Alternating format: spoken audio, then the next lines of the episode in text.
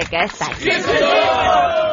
Además, el regreso del único, el irrepetible y aclamado por el auditorio del martes Chairo, pero ahora en viernes Chairo, porque ya está Ramón Morales eh, de vuelta en este espacio para platicarnos pues sobre lo que viene.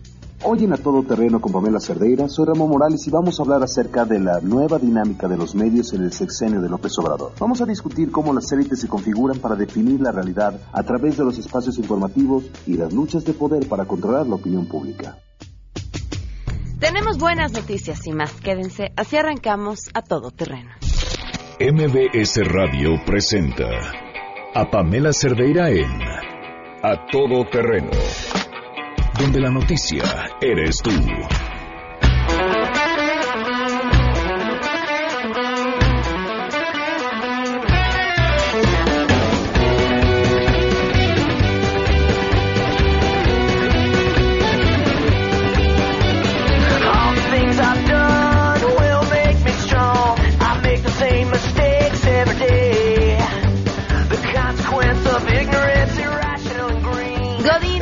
Música para nuestros oídos, así en este viernes, cuando son las 12 del día con 4 minutos, a punto de terminar la mayoría de la jornada laboral. Quienes no, pues también les deseamos que lo que les quede lo disfruten y saquen el máximo provecho y listos para disfrutar este fin de semana que pinta bien. El, el- hoy, hoy está bonito el día en la Ciudad de México.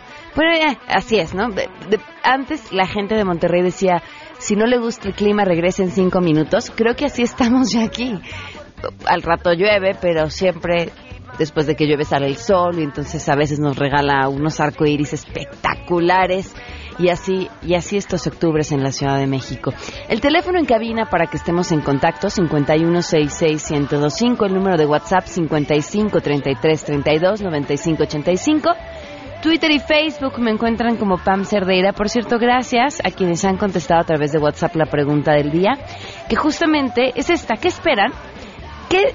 A ver, hay una... Hay, no es una incógnita, pero es un, es un tema de discusión muy interesante y además es un tema de discusión que se da mucho al interior de los medios de comunicación. ¿Qué papel tenemos que hacer y qué papel nos toca? Finalmente, pues la, la- la ética periodística y el papel que los medios han tenido que ejercer a lo largo de su historia ahí está, y creo que los fundamentos no cambian. Pero sí el papel que los medios han hecho se ha ido modificando dependiendo de muchísimas cosas. Hablemos de algo tan básico como la libertad de expresión. Ayer aquí abajo en la redacción recordábamos eh, aquellas épocas en las que no se podía decir absolutamente nada, donde hacer una crítica al, gobierno o al presidente en turno era prácticamente impensable. Hay hoy toda una generación de adultos que ni siquiera les tocó nacer en esa época pero hay muchas cosas que, que modifican y que, y, que, y que cambian y que pintan de distintos tonos la relación, el trabajo de los medios y las relaciones de este con los distintos gobiernos y el poder en turno. Por eso la pregunta que les hacemos hoy es, ¿qué esperan de los medios en la siguiente administración? Queremos conocer tu opinión. A Todo Terreno. ¿Qué esperas de los medios de comunicación en la siguiente administración? críticos e inteligentes que revisen toda la información y que no se vayan solamente en halagos. Yo espero que sean objetivos y que sean realistas y no inventen solo por estar en contra de, de la persona que está gobernando. Yo pienso que nos van a censurar un poco porque el gobierno oculta muchas cosas. Y este nuevo gobierno, la verdad, yo no confío en él. Primero que nada, que se siga hablando con la verdad, que no haya censura y sobre todo libertad de expresión. Es lo que, lo que creo que todos los mexicanos deseamos, que no haya ningún tipo de mordaza. Los nuevos gobernantes han prometido que habrá libertad de expresión, entonces va, hay que utilizarla. Todo el potencial de los medios de comunicación para la buena información está puesta a la mesa. A Todo Terreno. Son las 12 con 7 minutos y hoy se cumple un año, un mes, tres días del feminicidio de Victoria Pamela Salas Martínez. Un año, un mes, tres días sin justicia.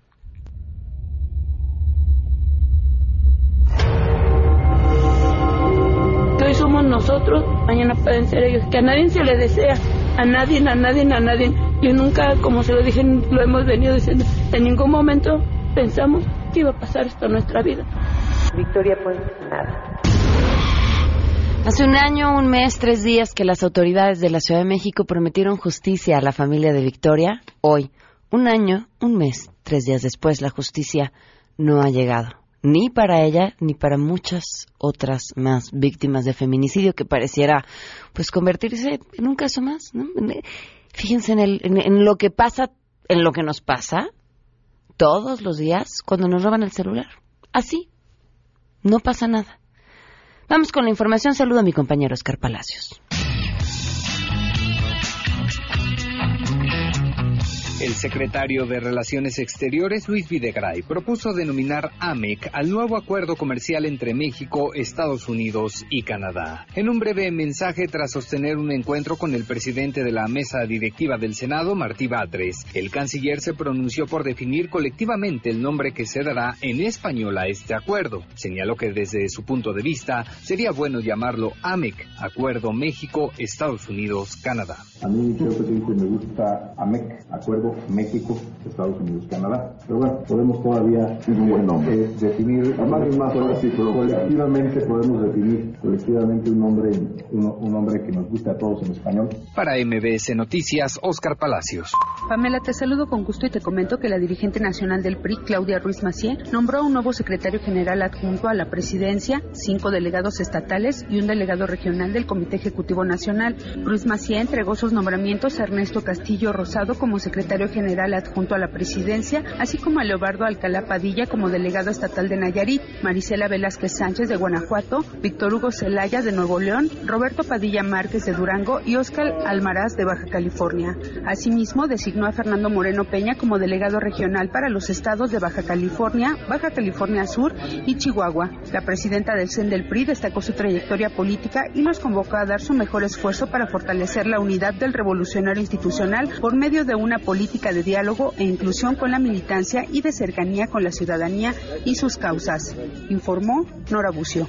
Buenas tardes, ex integrantes del Consejo General de Huelgas CGH 1999-2000 expresaron su solidaridad a los estudiantes que integran la Asamblea Interunam, quienes ayer entregaron al rector Enrique Graue su pliego petitorio, luego de haber hecho un plantón en la torre de rectoría para que fueran atendidos de manera personal por el funcionario universitario. En un pronunciamiento publicado en redes sociales, criticaron la actuación de las autoridades de la universidad al señalar que el doctor Graue se mostró abierto al diálogo y amable. Sin embargo, minutos antes la rectoría había difundido un comunicado en el que enfatizaba que no se puede estar de acuerdo con las medidas intransigentes y de presión por parte de ningún miembro de la comunidad. Asimismo, reconocieron la determinación de los estudiantes para montar un plantón en rectoría para demandar la presencia del rector, pues el acuerdo de asamblea era entregarle de manera personal el pliego petitorio. En este sentido, los ex integrantes del CGH consideraron que las movilizaciones, el trabajo en las aulas, los acuerdos surgidos de la asamblea, así como la masificación, será la única vía por la cual el movimiento va a hacer que el rector y los gobiernos en turno cumplan con sus demandas. De igual forma, destacaron que para lograr este fin será importante que mantengan su movimiento y no bajen la guardia. Finalmente, los exparistas del 99 reiteraron que su responsabilidad es acompañar de manera respetuosa la lucha estudiantil y apoyarlos hasta el cumplimiento cabal de sus demandas, informó Adrián Jiménez.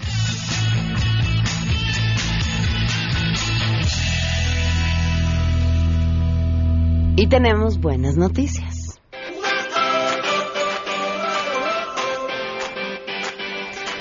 Marisol Gacé nos acompaña vía telefónica. Marisol, ¿cómo estás? Muy buenas tardes. Hola, querida Pamela, pues muy bien, muy contenta, ya sabes, trabajando como locas, las reinas chulas como siempre, pero muy felices de estar en tu programa y con tus radioescuchas. Oye, pero además en un evento que amo, admiro y que se va a llevar a cabo este lunes, además el público puede participar, cuéntanos. Mira, se llama el evento de las Publivívoras, es un antipremio, nosotros premiamos antipremiamos lo más eh, misógino, discriminador, racista de la publicidad eh, por medio de, de, una página de Facebook que tenemos que se llaman Las Publivívoras. La gente, la banda sube los comerciales que le, les, les, parecen eh, discriminatorios, sexistas, que no ayudan a la inclusión, que son racistas y la gente va votando para ver quién es el ganador.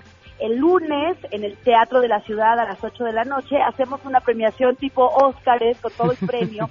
Invitamos a las empresas publicitarias, hay algunas que se contactan con nosotras y que son sensibles al tema y que nos dicen queremos ir, queremos ver qué pasó, a ver cómo está la cosa, porque somos misóginos, porque somos sexistas, y hay otros que pues no, no nos hacen caso y que no, no existimos.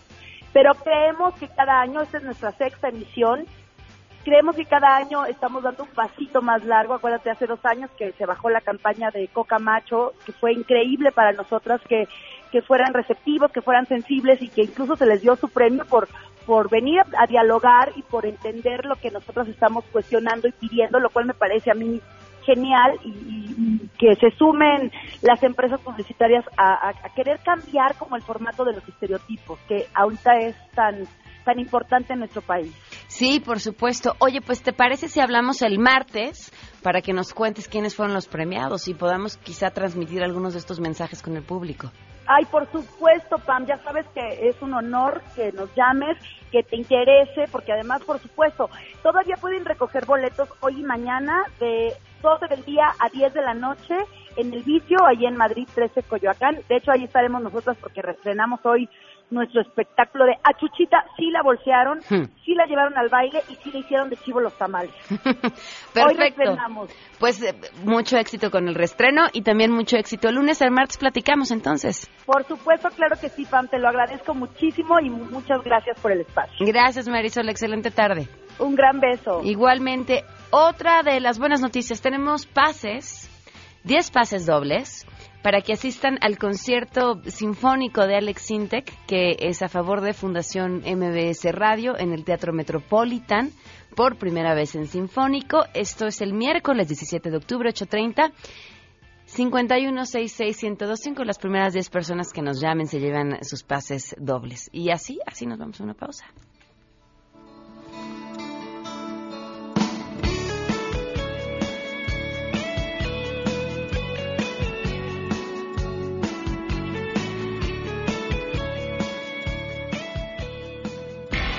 Si te perdiste el programa A Todo Terreno con Pamela Cerdeira, lo puedes escuchar descargando nuestro podcast en www.noticiasmbs.com.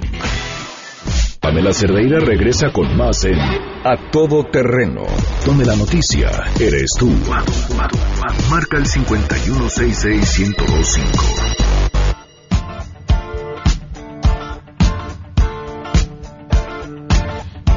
Con 18 minutos y está aquí. Ha vuelto, transformando el martes Chairo en un viernes Chairo. Ramón Morales, ¿cómo estás, Ramón?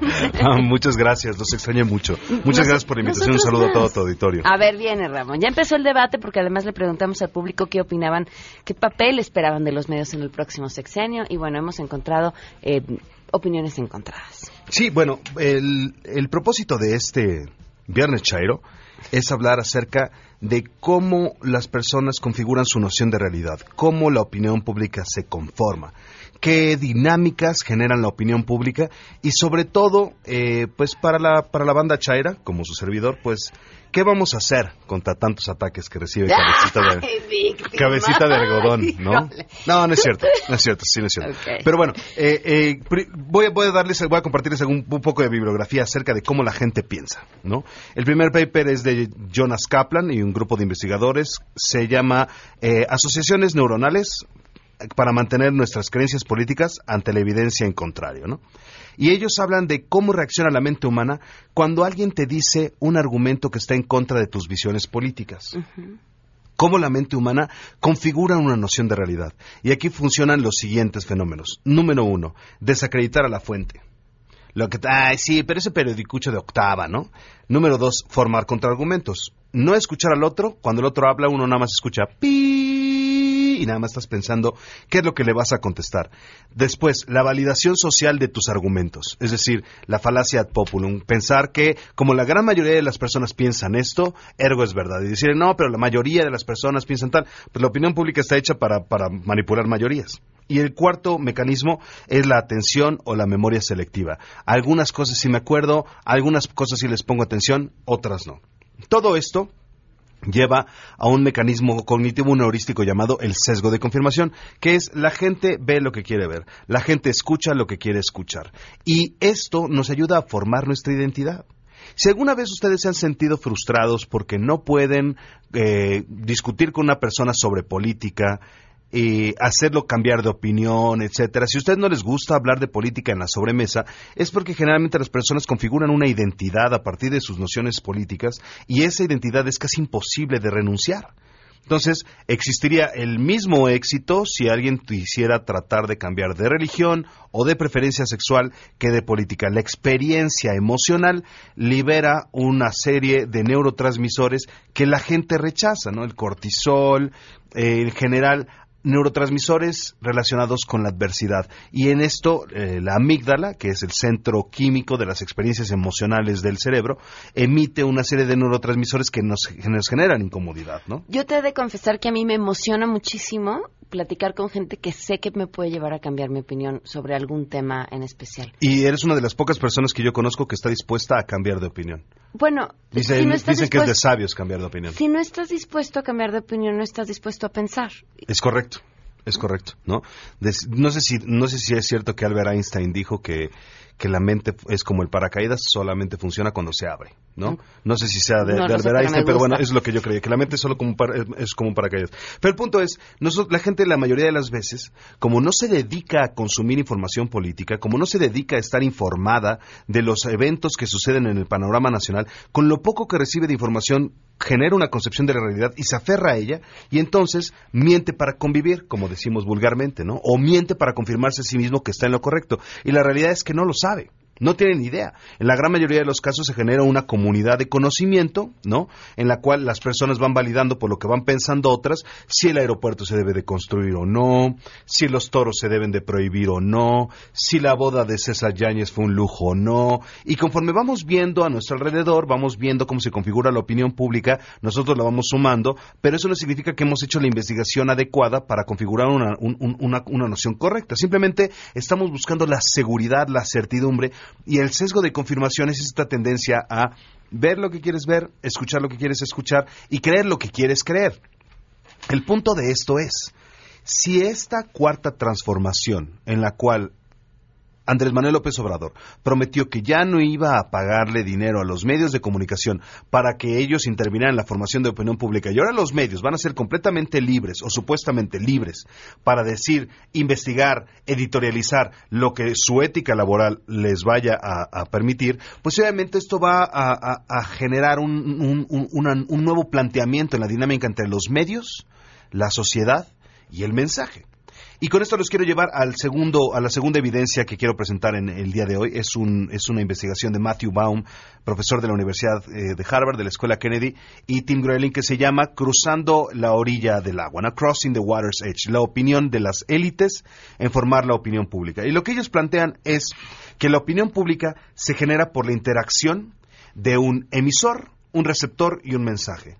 Ese emisor son las élites, los dueños de los medios, los grandes empresarios, dueños de los medios, el receptor, que somos nosotros, y la- el mensaje que es pues los programas de televisión, radio y editoriales, periódicos, redes sociales que nos explican la realidad. Y lo que ellos nos dicen es, el consumidor no puede solo identificar lo que es cierto y lo que no es cierto.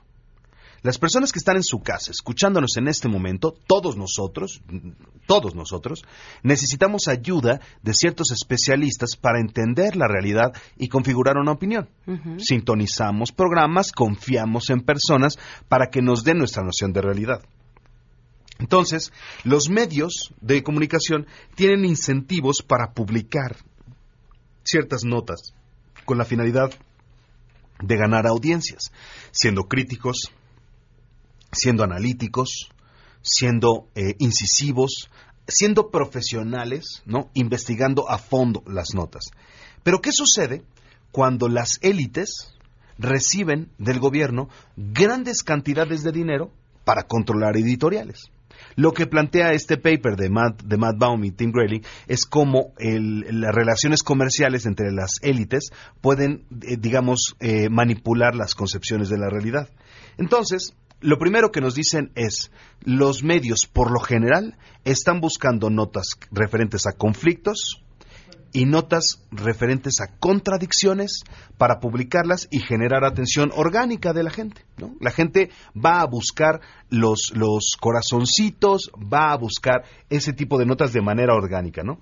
Entonces, Ah, al mismo tiempo, la audiencia busca a presentadores de noticias y analistas para entender qué es lo que sucede y para hacerse un bando dentro de la discusión, ¿no? Ahora, ¿qué es lo que pasa? Me gustaría llevarlos a la tercera fuente. El 25 de diciembre de 2017, el New York Times publica un análisis acerca de la cantidad de dinero utilizada por el gobierno mexicano para controlar a los medios. El New York Times publica, de acuerdo con investigaciones de Fundar, dos mil millones de dólares en los primeros cinco años a través de contratos de publicidad para periódicos y diferentes medios con la condición de controlar investigaciones negativas que pudieran afectar la percepción del gobierno. Es decir, tú vas a publicar este comercial de esta secretaría, esta publicidad de esta secretaría, esto es información del New York Times. Eh, esta información de esta determinada secretaría te la vamos a pagar a doble o a triple precio a cambio de que con esto tú controles a tu jefe editorial para digamos que disminuir ciertas investigaciones. No, todos los medios participaron en esto. No, y no, no, no quisiera interrumpirte, pero quiero acotar una cosa que creo que es importante decir. Eh, no toda la inversión de gobierno en medios tiene que ser inversión o es inversión destina a controlar. El gobierno tiene que hacer inversión en medios, en comunicación, porque tiene que comunicar y tiene que comunicar muchísimas cosas.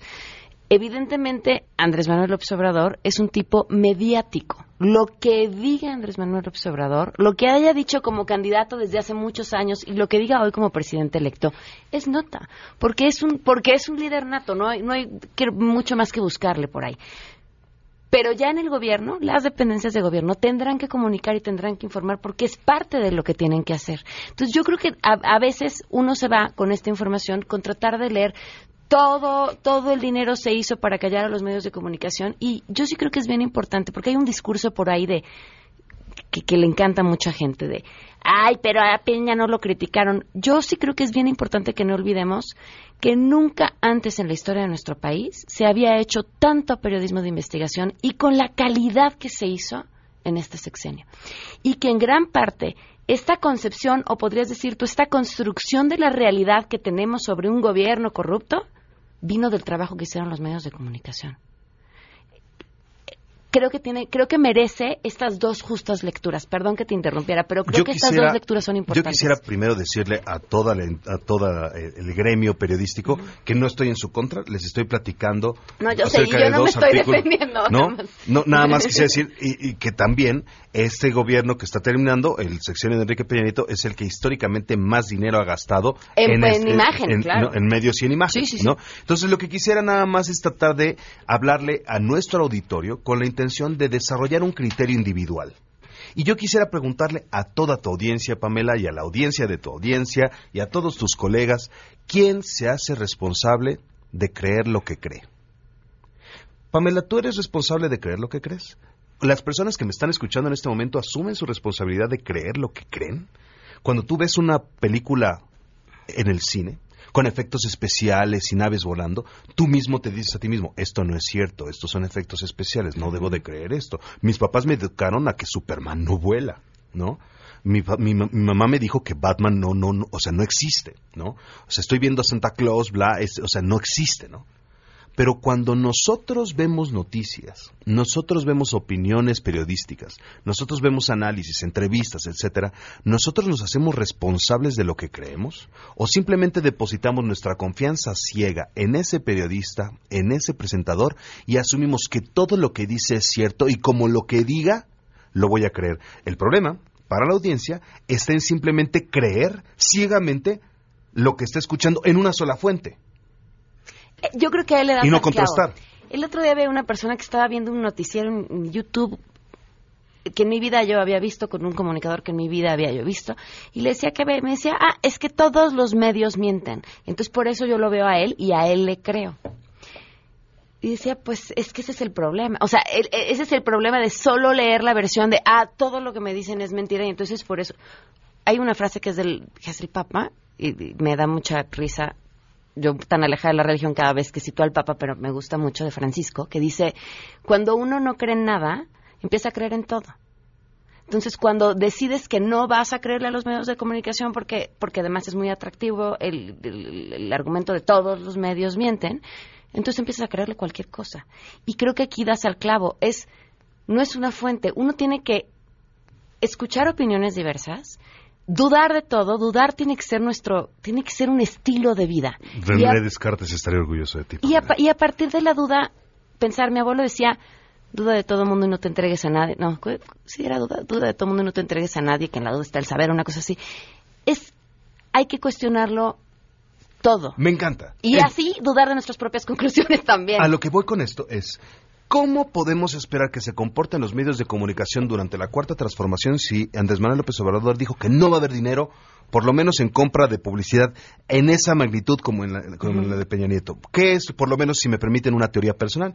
Yo creo que los medios van a tratar de ser muchísimo más críticos, muchísimo más inquisitivos, muchísimo más magnificadores de las inconsistencias o de los o de, o- o de- o de las incongruencias. Por ejemplo, cosas como, por ejemplo, preguntémonos a nosotros mismos. Si Enrique Peña Nieto le hubiera dicho corazoncitos a una periodista, después del sexenio que tuvimos, después del sexenio que tuvimos, después de esos escándalos de, co- de corrupción que fueron muchísimo más importantes y muchísimo más cruciales, ¿verdaderamente hubiera, se hubiera convertido en nota? Lo hubieran hecho pedazos. Tal vez. Pedazos. Tal vez. Yo A sé, ver, yo sé que este es un tema importante, pero vale la pena, vale la pena llenar la opinión pública acerca de una frase, ¿no?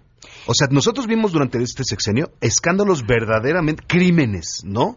Los Duarte, este, el, gobierno del Estado de México, vaya, o sea, todos los gobiernos que se fueron eh, con, con- con las arcas del erario, etcétera, cuántos periodistas asesinados se fueron y en ese sexenio estamos viendo que de pronto ya los medios ya son ultra hipercríticos a cosas que son, por ejemplo, nombrar a, a Manuel Bartlett para la CFE. Yo sé que si lo hubieran puesto como director de una guardería, seguramente hubiera volado en pedazos internet de todos modos, ¿no? Pero la pregunta es, ¿este tipo de cosas hubieran, hubieran llegado a los medios en el sexenio anterior? A ver, pero entonces no me digas que no llegue, o sea, que, los medios no fueron críticos de Duarte, no han sido críticos de los asesinatos. Claro que han sido. Lo que verdaderamente me preocupa es de lo que no fueron críticos. Ahora- como la asignación de licitaciones y contratos por la reforma energética a Sierra, que es propiedad de, bueno, accionistas, accionistas Salinas, por ejemplo, uno de ellos, o la falta de inversión de las empresas petroleras que participaron en las licitaciones, que prometieron invertir una determinada cantidad de dinero en México como consecuencia de la reforma energética y no lo hicieron, cosas así que no llegaron a los medios, eso es verdaderamente sorprendente. Hab- Habría que, mira, habría que ir caso por caso y preguntarnos qué cosas llegan y qué cosas no llegan, porque seguramente fue por un medio que te enteraste de lo que nos dices, Por supuesto. ¿no? Por Entonces, supuesto. Y, y quizá hasta por un medio estadounidense, es altamente probable, pero sí fue por un medio que te enteraste. La cosa es... Ahora, espera- espérame, espérame. Sí, sí. Sí, claro. espera, Dos minutos, ya no te robo más No porque además preocupes, no preocupes, tiempo, no pero sobre lo de los corazoncitos, hay otro punto muy importante. El, el, yo sí creo que a Enrique Peña Nieto lo hubieran hecho pedazos por eso. Yo creo que la forma de medir si estuvo bien o estuvo mal, decirle a la reportera corazoncito o decirles corazoncitos es la pregunta inversa. ¿Estaría bien que una reportera le dijera al presidente electo corazoncito para evadir una pregunta o una respuesta? Y ahí cada quien tendrá su respuesta. Y dos, estamos viviendo un tiempo distinto. O sea, hoy los temas de género adquieren más fuerza, más fuerza, mayor importancia y ponemos más atención en temas que antes no lo poníamos. O sea, también habla de la época en la que estamos. Y me siento muy orgulloso de nuestro país por llegar a este punto, sinceramente, ¿no? E- Era una época, había una época cuando, cuando, cuando yo era niño, cuando tú eras niña, en donde todo mundo sintonizaba a un, este, a, pues, lo voy a decir su nombre, pero a Jacobo Zabludovsky, y todo mundo pensaba exactamente la misma cosa. Esa noche todo el país era adoctrinado sin segunda opinión. Era una y ya, el fenómeno elevador. Y todo el mundo en la mañana siguiente paniqueado por el chupacabras. ¿Qué hubo? Bueno, hemos llegado a evolucionar y me siento muy orgulloso del país en el que vivimos por eso. Sin embargo, solamente me gustaría concluir este, este viernes Chairo eh, eh, dándole, a la, dándole a nuestro auditorio algunas herramientas para identificar cómo, cómo concebir la realidad. Número uno, contrastar. Es necesario evolucionar en el sentido de no, cate- no, no, no, no catalogar medios, ¿no?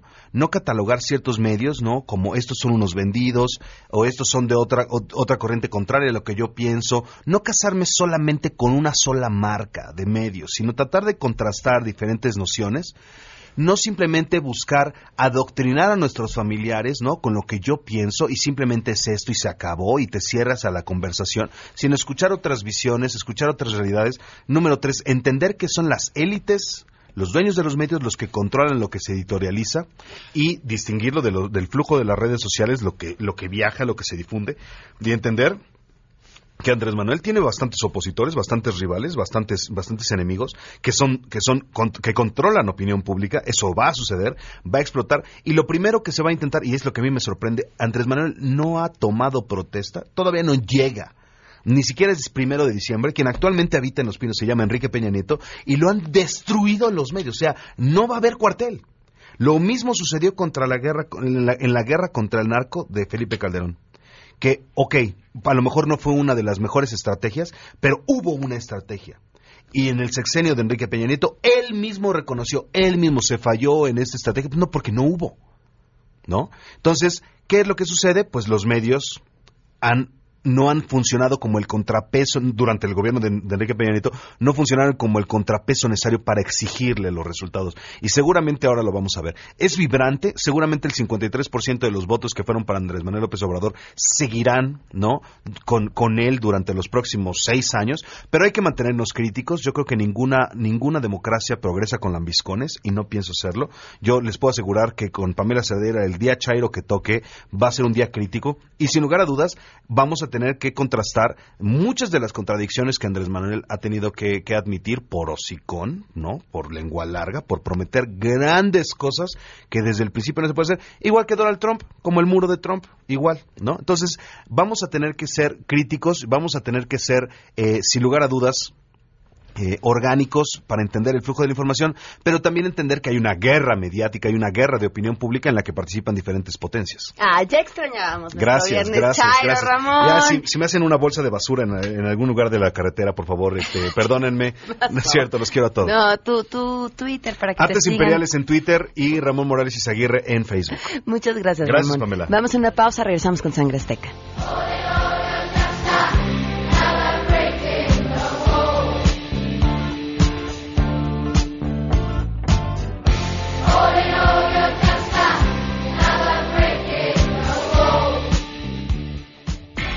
Si te perdiste el programa A Todo Terreno con Pamela Cerdeira, lo puedes escuchar descargando nuestro podcast en www.noticiasmbs.com. Estamos de regreso. Síguenos en Twitter, arroba Pam Cerdeira, Todo Terreno, donde la noticia eres tú. Continuamos. Ladies and gentlemen, señoras y señores, ha llegado el momento de presentar con orgullo el galardón a lo más selecto de la semana. Los premios de la semana en A Todo Terreno. Bienvenidos a esta Sangre Azteca aquí. Vámonos de volada porque hay poco tiempo y muchos nominados. Empecemos con Daniela Castro, eh, que bueno, pues salió a la luz que fue detenida en una tienda por haber robado ropa. Ella dijo que no lo había robado, que había sido pues un accidente. Yo sé de mucha gente que de pronto está en la tienda, estás viendo y ay, ahorita lo pago y te sales de la tienda con el objeto en mano y después pues hay que regresar a pagar cuando uno se da cuenta. Pero en este caso, por el monto, eh, pues la detuvieron y fue fichada por robo. Ahora, uno le entiende porque pues es bien fácil que uno esté en la tienda viendo y se saque sin querer tres pares de pantalones, un suéter, una falda, ropa deportiva, un microondas, dos televisiones y una lavadora. Un refrigerador. Le pasa a cualquiera. Y en la bolsa. No es cierto, exagere, no fue tanto. Vamos a cantar Sangre Azteca. El otro día salió a pasear cuando iba muy contenta para ir a comprar. Entonces me paré y al entrar a un comercio la miré. eh, eh, que nadie se enterara, vi la ropa que robabas con mis ojos. Yo te miré. y corre, corre, corre, te van a atrapar. Corre, corre, corre, sin mirar atrás. Corre, corre, corre, te van a alcanzar. Corre, corre, corre, ya no puedes más de la güera que idolatré. Yo me decepcioné y en eso me percaté que sangre azteca! Como decía ayer que dice, le hace falta Jesús. Ah, ay. Tenemos un popurrí de quien seguramente será nuestro invitado frecuente a los premios de la semana. Sergio Mayer, diputado, ahora presidente de la Comisión de Cultura en San Lázaro. ¿Qué hizo? Bueno, motivo número uno. Eh, confundió una librería con una biblioteca. Este estaba subiendo un video en Instagram y dijo me encuentro en la librería cuando en realidad se encontraba en una biblioteca y pues ya todo el mundo anda atento a lo que haga para de inmediato decir eh. Y el número dos eh, fue porque eh, está en los premios de la semana porque después de tantos tropiezos faltas de ortografía en sus tweets y demás pues aplicó la de me hackearon Así lo comentó en un comunicado en el que afirmó que había sido hackeado, que se hizo para dañar su reputación, por ello había solicitado a la autoridad cibernética identificar a los personajes detrás de esta intervención. Ya ¿Qué le vamos a cantar? Esto que dice así. Desde que le cambiaste el giro de la casita de Don Juanchito, sí que te la volaste. ¿O será que alguien el video te editó? Porque hay miles de casos que no te das tu cuenta y para difamarte te hackean tu cuenta. Porque hay miles de casos que no te das tu cuenta y para difamarte te hackean la cuenta. Eso, sangre azteca. Sí, señor. Siguiente nominado, León Larregui. Este, si no la controla, no tuite, digo yo. va para todos, Sí, ¿eh? Va para todos. Bueno, pues, ¿qué pasó? Que de- se dejó ir como gorda en tobogán. Eh, contra el presidente electo. Por supuesto que no voy a leer lo que dijo. Este, después se disculpó horas después, dijo que bueno, pues que estaba desilusionado, que lamentaba cómo se había expresado y que ofrecía disculpas, que fue un arranque de locura, pero que pues que igual sigue desilusionado, entonces cantémosle una triste Claro que sí.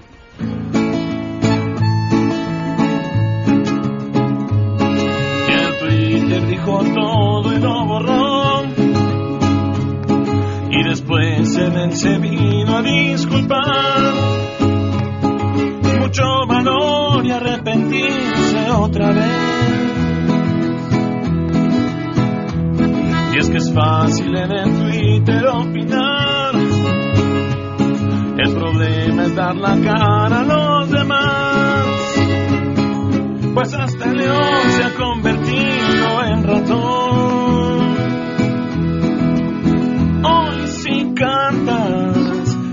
cantas lindo. Mejor ya no escribas, mejor solo canta.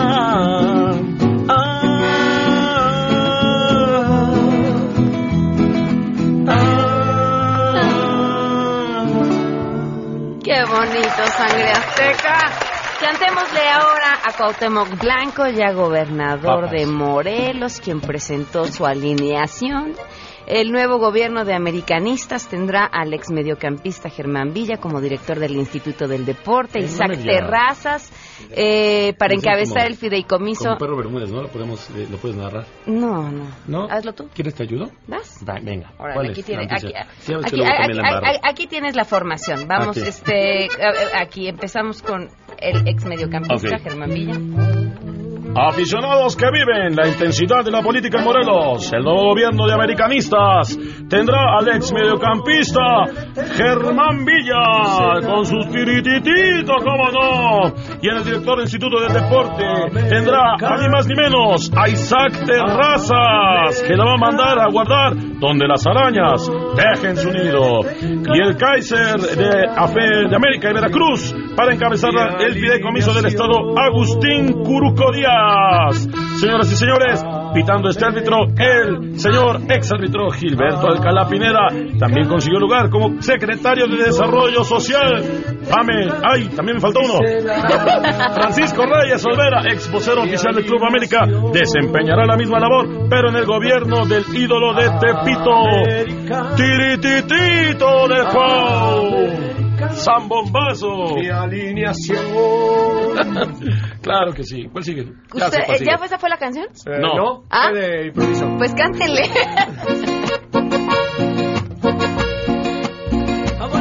postulaste, un gran equipo será. a varios te los jalaste y hasta un árbitro habrá. Te quiero mucho, mi guau, no lo pudiste evitar. Voz oficial del Azteca, no se te pudo olvidar.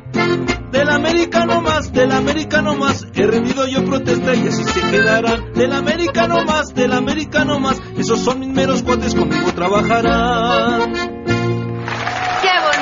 ¡Qué bonito, sangre azteca! Vámonos ahora con el rapero Kanye West. Bueno, pues se cuela en la lista de los premios de la semana. Evidentemente, por ser seguidor de Donald Trump, con eso sería suficiente. Por ser esposo de Kim Kardashian. Compartió en redes sociales una fotografía con su gorrito de Make America Great Again y sus dos centavos de opinión pidiendo la abolición de la enmienda número 13 de la Constitución, o sea, la que prohíbe la esclavitud. ¿Qué le vamos a cantar? Venga.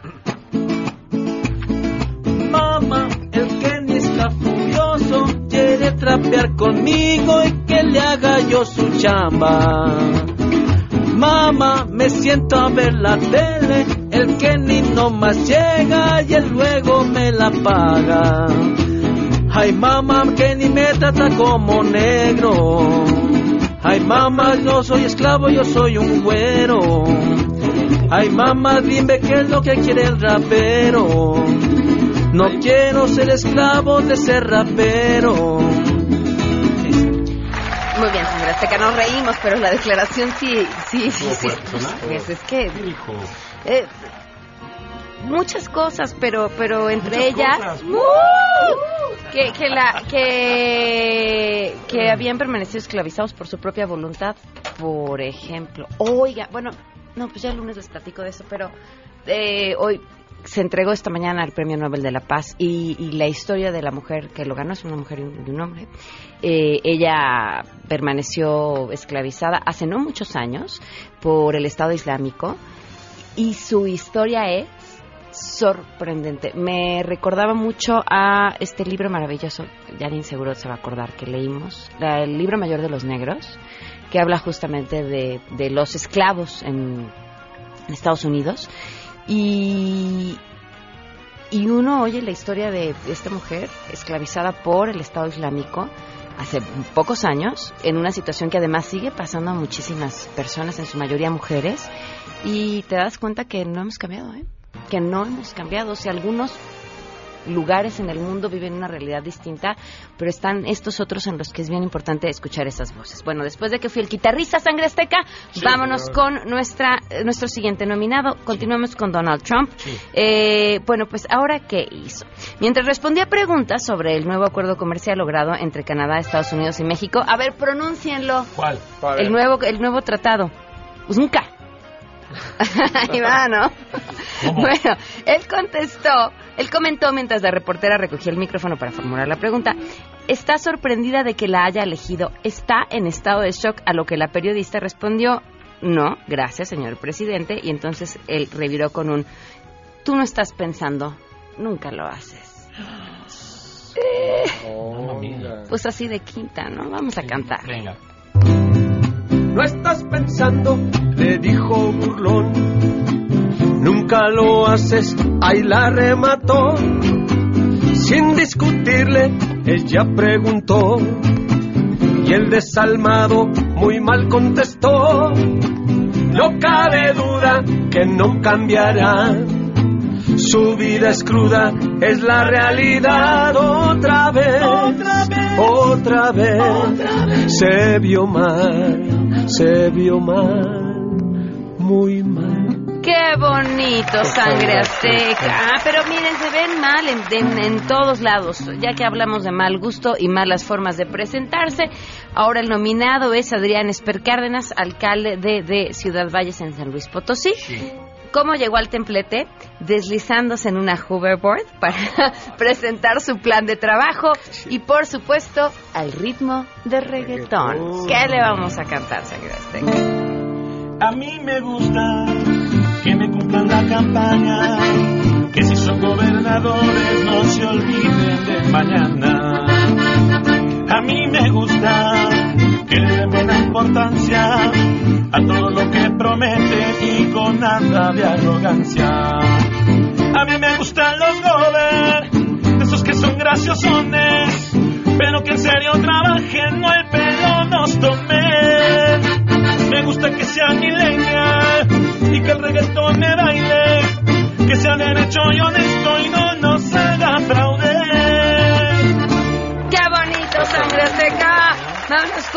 Siguiente nominada. ¿Podemos escucharla, Janine? ¿La Va. tenemos? Vamos a escuchar a la diputada Beatriz Rojas Martínez. mujer que por su situación económica, social, emocional, tiene la posibilidad y el derecho a decidir por sí misma. Pero este derecho no solo es restringido. En los 36 estados de la República, además, las mujeres son encarceladas ¿A que no son 36? No. Pues hacemos 36, ¿qué? ¿Cuál es el Pareces la mayoría, vamos a...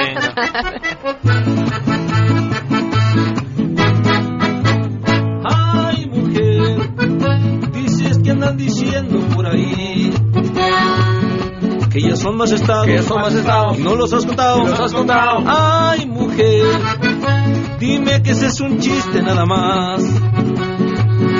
32 he contado. 32 he contado. Cuatro se han sumado. Cuatro se han sumado. Creo que nos faltaba dejar territorio mexicano. No son rumores, son rumores. Nuevo México faltó. California es otro estado. No hagas caso, esta jugada son rumores, son rumores.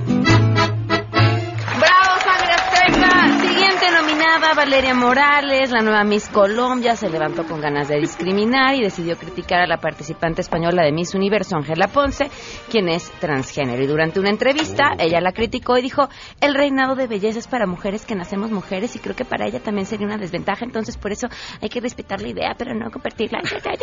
¿Ya ves cómo si puedes hacer voces? Yo creo que esos, con- esos concursos se deberían de terminar. Sí, sí, sí. ¿Por qué? Pero si se terminan, ¿De ¿qué qué nos vamos pasará? a reír? ¿Qué ¿Qué sí. Exactamente. Ay, sé que qué iba a pasar con la paz del mundo o algo así. que vamos a cantar? No, ya no va a ser alegría.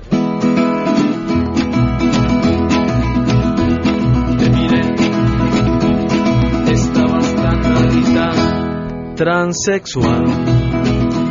Te creí una de ellas casi igual. Ay, ay, amor.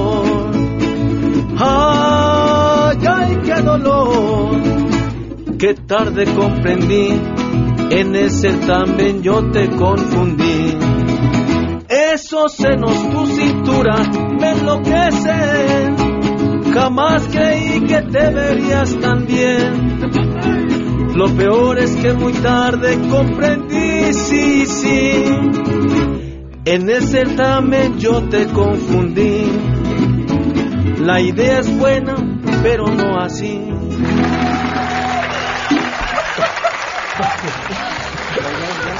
Hoy es viernes, Chairo. Pero no se nos puede ir limpio César Yáñez porque pues la boda y porque pues el Lola. ¿Qué le vamos a cantar? María Silvita y su marido son esos dos personajes. Él posa muy bien de traje, ella con lindo vestido. Tienen amor de a montón, de cuento de hadas. Y una revista les dio salir en primera plana. Aunque unos piensen mil cosas, sé muy bien ellos dos. Será la boda del año, de la gran transformación. Lana y paventar para arriba, de eso no hay discusión. Go, go, go, go, go, go. Adiós, se quedan en mesa para todo. Cámara. Es que ve la obra. No, está bueno, está bueno. MBS Radio presentó a Pamela Cerdeira en A Todo Terreno. Te esperamos en la siguiente emisión, A Todo Terreno, donde la noticia eres tú. MBS Radio, en entretenimiento, estamos contigo.